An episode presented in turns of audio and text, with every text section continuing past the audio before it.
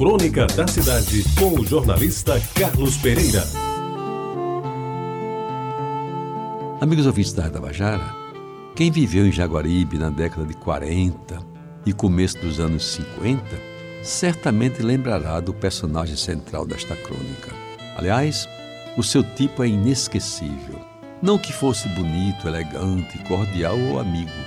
Muito ao contrário, era feio, baixo, taciturno, misterioso e até mórbido.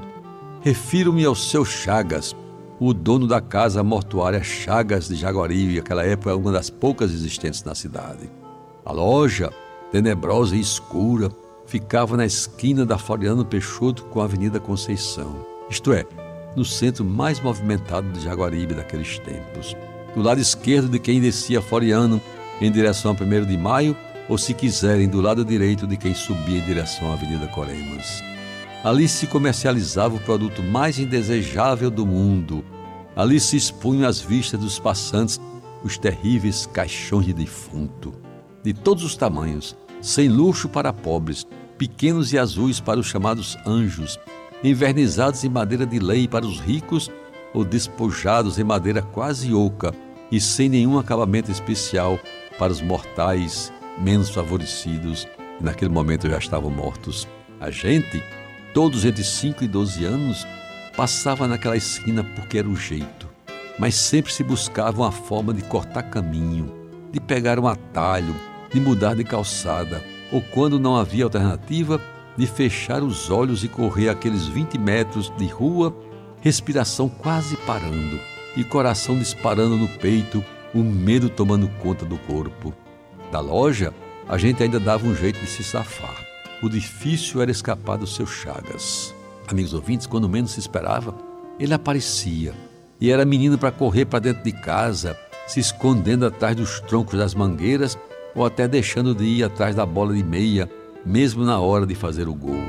Simplesmente porque se anunciava a vinda de seus chagas, terno preto, gravata preta, camisa branca, sapatos, meias e chapéu pretos, baixinho, meio torto, olhar penetrante na face séria de meter medo a qualquer um, um passo cadenciado, buscando no encontro com os adultos do bairro um cumprimento cordial que as crianças lhe negavam.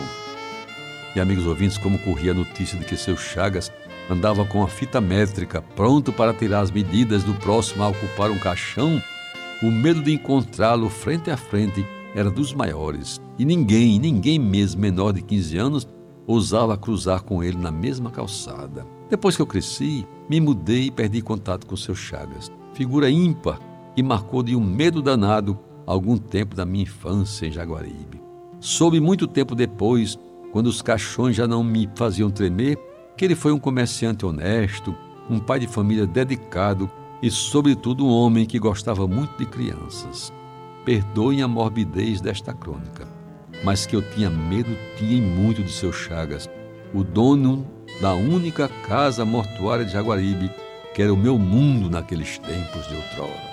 Você ouviu Crônica da Cidade, com o jornalista Carlos Pereira.